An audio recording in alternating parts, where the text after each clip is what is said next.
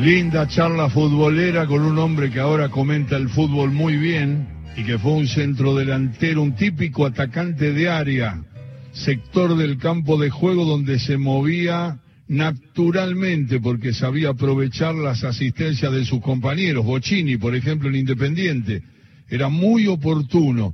También tenía muy buen juego aéreo. Es el Beto Norberto Outes. ¿Qué haces, Beto, tanto tiempo? ¿Cómo andamos? ¿Cómo te va, Alejandro? Qué placer saludarte. Pero para mí también y, y le podés decir a la gente, algunos lo sabemos, pero digo vos, ¿cuándo te inicias en el fútbol? ¿Eras muy pibe? ¿Cuáles fueron las primeras caminatas por el fútbol en divisiones inferiores, Beto? Eh, bueno, no tuve inferiores, Alejandro. Eh, las primeras a los dos años con, con la familia que me regalaron la pelota. Pero a nivel profesional no, no, no tuve inferiores. Este, arranqué jugando en Primera C en Victoriano Arenas. Ahí empezó tu carrera de futbolista, lo sabía, pero quería que lo dijeras vos. ¿Y cómo recordás aquel equipo de Victoriano Arenas, esos comienzos tuyos, si las características del jugador que vimos después tenían que ver con eso? Viste que hay algunos jugadores que cambian mucho o que eran eh, más eh, tendientes a mostrar su técnica y terminan en el fútbol que todos vimos, a lo mejor más aguerridos, más en la lucha que en el juego claro. Eh, ¿Cómo fue tu evolución? ¿Siempre estuviste en el área, Beto? No, no, no. A nivel amateur jugué de, jugué de todo, Alejandro. Jugué de arquero, jugué de cuatro, de seis, de, de, volante, de, delantero. Este, en Victorianos eh, fue algo, la verdad, increíble, porque yo no, no entrenaba, o sea, como yo me dedicaba a trabajar y a estudiar, estaba trabajando en una compañía de seguros en, en el centro, y después a la noche iba a la facultad, no, no tenía tiempo, entonces yo nada más jugaba los partidos oficiales, no entrenaba, eh, algo totalmente obviamente atípico, pero bueno, el técnico me conocía del fútbol amateur y me tenía mucha confianza y me permitió eso. Obviamente que a los dos meses, este, por una cuestión de sentido común, iba los días jueves que hacíamos la práctica de fútbol, entonces entrenaba una vez a la semana haciendo fútbol y después jugaba el fin de semana oficial. Claro, claro. Y de ahí, de Victoriano Arenas, estoy hablando con Norberto Outes, aquel delantero de varios equipos, después vamos a comentar la trayectoria de Norberto, de Beto, pero me gustaría saber, de Victoriano Arenas, ¿para dónde vas? No, de Victoriano, bueno, empiezo a hacer muchos goles eh, en esos cinco meses. Jugaba de, enganche porque teníamos un centro delantero goleador alto, un jugador bárbaro, Cacho Cid. Este, teníamos un muy buen equipo. Ese equipo había ganado el ascenso de la D a la C y fui yo como refuerzo. Este, entonces jugaba de volante con mucho gol y, cinco meses y después fui a probarme Independiente, me llevó un dirigente de, de Valentín Alcina, donde era, donde yo nací y donde queda Victoriano, este, me llevó a probar a Independiente al Rey de Copas, ni más ni menos, el equipo que ganaba todo internacionalmente. Un paso, imagínate, sin entrenar, este, jugando nada más oficial en la C, llegar a, a un equipo hiper ganador, no, no fue sencillo el cambio. claro que no. Pero llegaste a un equipo y empieza a saber todo el mundo de tu historia como delantero, como jugador, porque llegaste a un equipo en el que tuviste participación en, primero, equipos de mucha calidad que atravesaron la historia del fútbol argentino y segundo, por grandes triunfos, ¿no, Beto?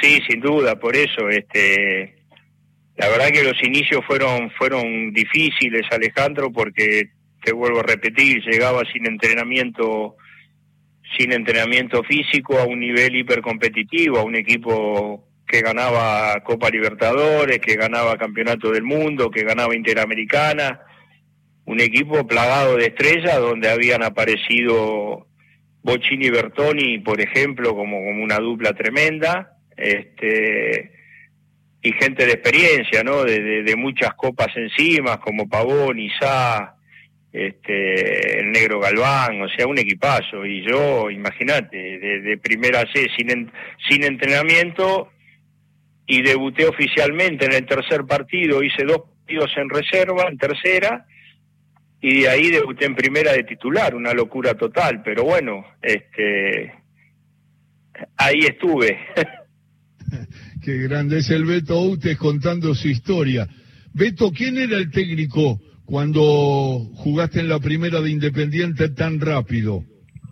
Pedro del Hacha, este, don Pedro del Aria, ¿no? Un fenómeno, un, uno de los grandes defensores centrales que tuvo la historia del fútbol argentino, que la verdad que me tuvo confianza, me, me, me llevó, me hizo firmar el primer contrato profesional y fue el, que me ayudó en los primeros pasos, que te vuelvo a repetir, eh, Alejandro, no fue nada fácil. Inclusive el día del debut con Banfield en la cancha Independiente, yo nunca había jugado con tanta gente, imagínate, una, una, una experiencia este, inédita.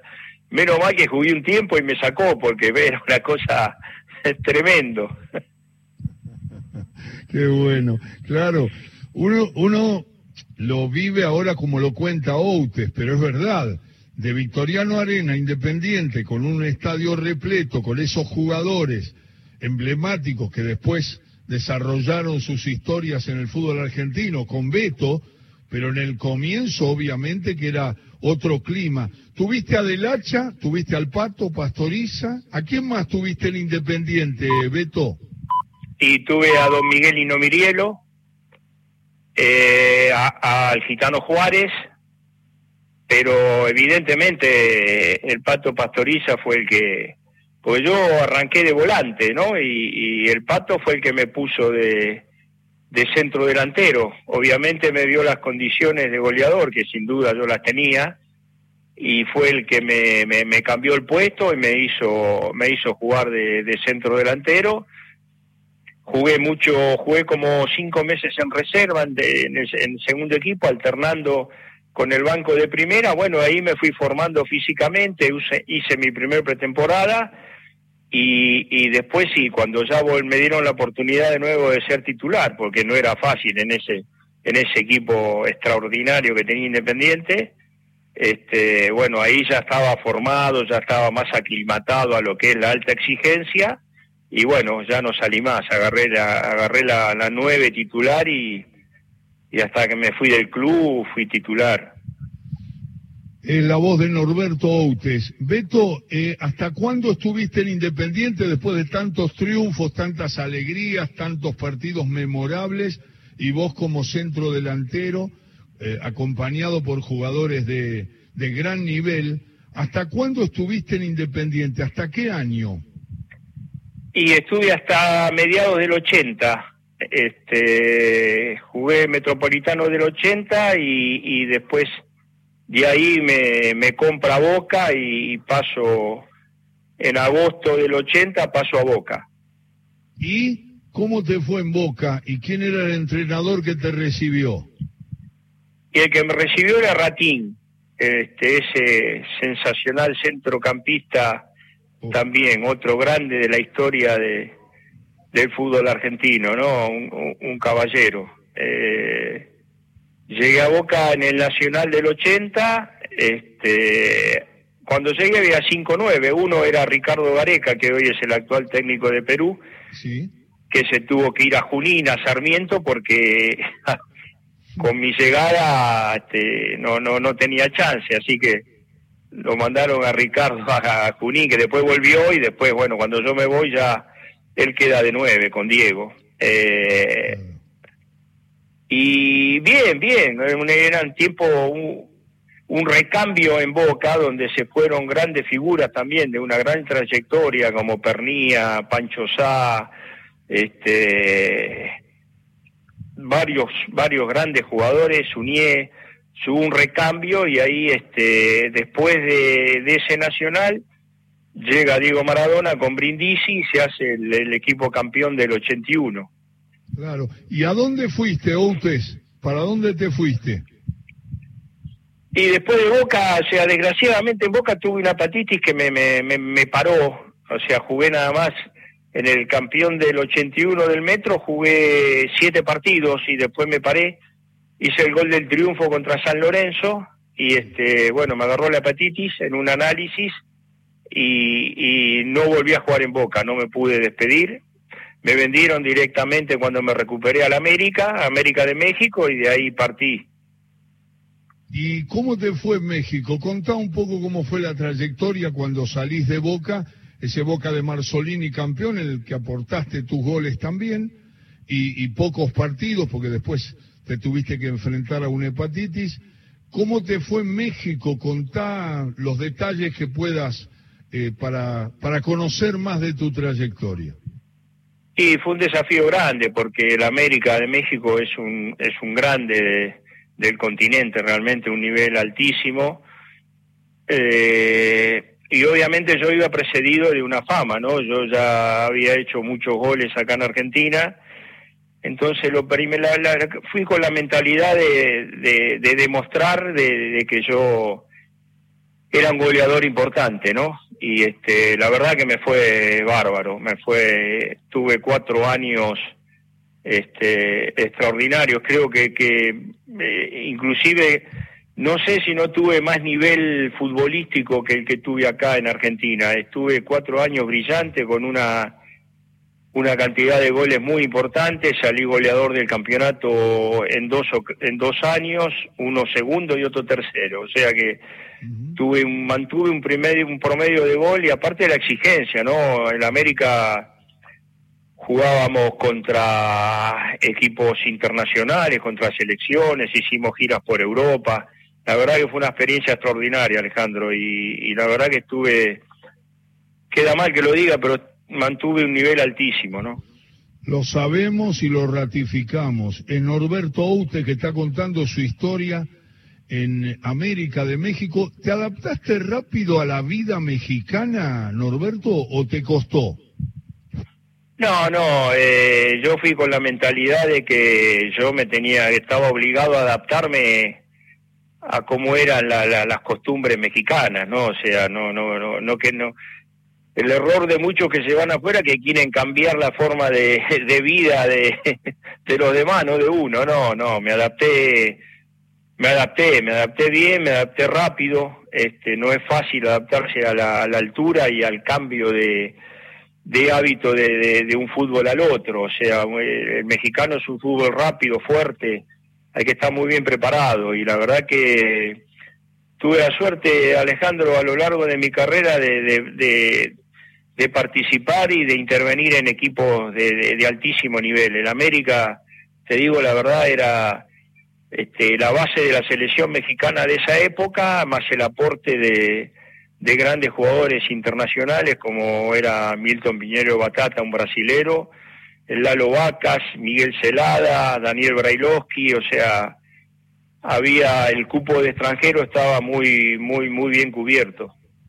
Qué bueno, ¿te acordás de los entrenadores que tuviste en el América? Tuviste un, un, entrenador que duró mucho, cambiaron mucho en tu etapa, la etapa de Outes en el América de México. No, tuve nada más a, una gran figura también que un chileno Reynoso, un excepcional volante de Chile que fue muy famoso en, en México como técnico, también tuvo una gran carrera y después en Necaxa tuve a, José Antonio Roca, que dirigió la selección mexicana mucho tiempo, también de mucha categoría, o sea, los dos técnicos que tuve en México. Y después, Norberto, para ir recorriendo todo tu, tu trayecto en el fútbol, eh, ¿tu carrera terminó en México o volviste a Argentina? No, volví, volví porque medio forzado, porque el América, que es un club bravo, con mucho poder adquisitivo, con mucho mucha gente que aporta mucho, muchas empresas que, que tienen un nivel alto eh, en cuanto a contrato y contratación, este, no, no me quiso vender. no me quiso vender ni a Europa, ni a México, y este, ni a Argentina, así que me vine a préstamo, a Vélez, a Vélez Alfield me vine a préstamo un año y bueno, ya sabía que era un año y, me retiraba porque no estaba imposibilitado de no es como ahora que tiene la suerte el jugador de manejar su destino este nuestro destino futbolístico estaba en manos de los clubes. Claro así es. En Norberto Oute mira vos terminaste en Vélez. Se lo pregunto a todos los exjugadores. Beto vos fuiste para el lado del comentario deportivo del, del fútbol que lo haces muy bien me consta pero hay gente que eh, va hacia la dirección técnica, naturalmente, pero siempre los testimonios que uno recoge, no sé si te ha pasado lo mismo, has vivido con muchos futbolistas y has charlado con muchos de ellos y entrenadores, que hay un periodo de la despedida, de salen las multitudes, ya no están más los aplausos, ya no está la primera plana de los, de los diarios, y muchos jugadores lo sufren, lo sufren intensamente. ¿Cómo te fue a vos? ¿Te preparaste? ¿Estabas preparado? Eh, mm, ¿Lo sufriste especialmente al principio? Contanos tu, tu historia cuando dejaste el fútbol, Norberto.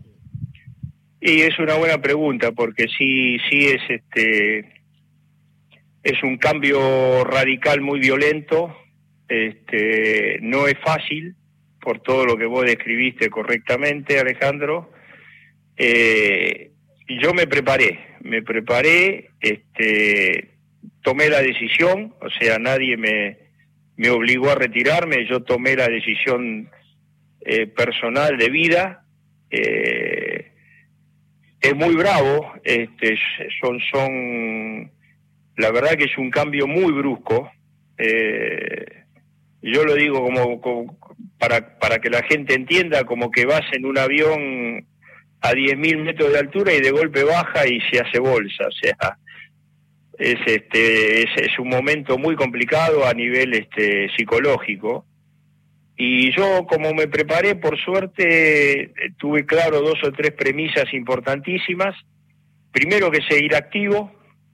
Tuve la suerte de, de poder seguir jugando cuando se formó el senior de Argentina, de la selección argentina, este, así que después seguí jugando, compitiendo, haciendo amistosos y jugando en torneos internacionales con el senior, que jugaban grandes jugadores, ex compañeros, ex rivales, hicimos un grupo bárbaro y seguimos como cuatro o cinco años compitiendo a nivel mundial y eso, eso me ayudó bastante este, pero el, el, primer cimbronazo, la decisión que tomé fue tomarme un avión a Europa e irme tres meses a pasear a, despejar la cabeza.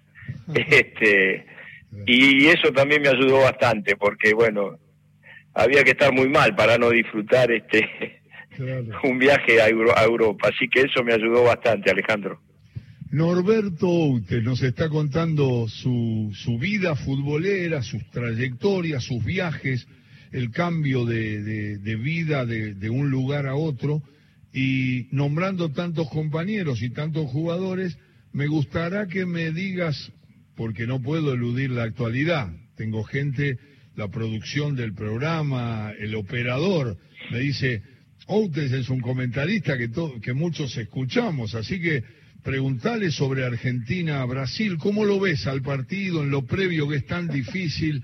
Vos que has adquirido con naturalidad el oficio de comentar partidos, ya sabés que uno tiene, no tiene elementos claros, son eh, presuntivos, no realidades demostrables. Entonces, el fútbol, lo sabés mejor que nosotros, a veces va para cualquier lado, toma una dirección inesperada por sus sagrados imprevistos, pero ¿Cómo ves la llegada de Argentina? La final, si querés una opinión sobre el recorrido de Scaloni, y, cómo ves a Brasil en, en, el partido de esta noche.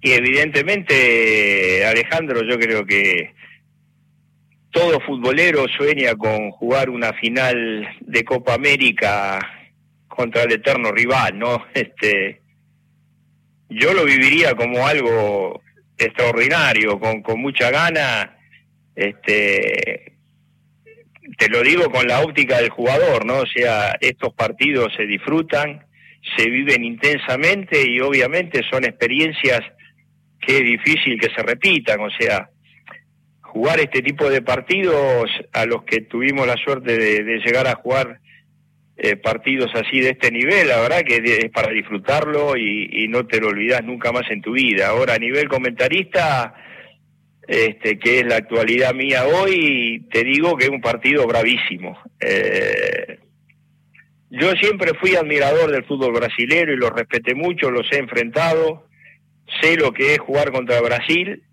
y este te puedo asegurar que, que, es que son bravísimos. Este es una selección esta la, actual brasilera muy completa eh, y sobre todo bueno no tiene a Neymar que para mí es un fuera de serie. Y nosotros tenemos a Messi tenemos un equipo que lo veo muy bien en lo anímico Alejandro. Realmente este, este, campeonato sobre todo ha cambiado en, el estado de ánimo, o sea, los veo, los veo muy metidos, con muchas ganas, eh, tirando todos para el mismo lado, que es importante, sea, el grupo se lo nota, se lo nota con mucha confianza y eso es muy importante para jugar un partido final. Va a ser un partido muy, muy cerrado, muy disputado, este, y muy lindo para disfrutar.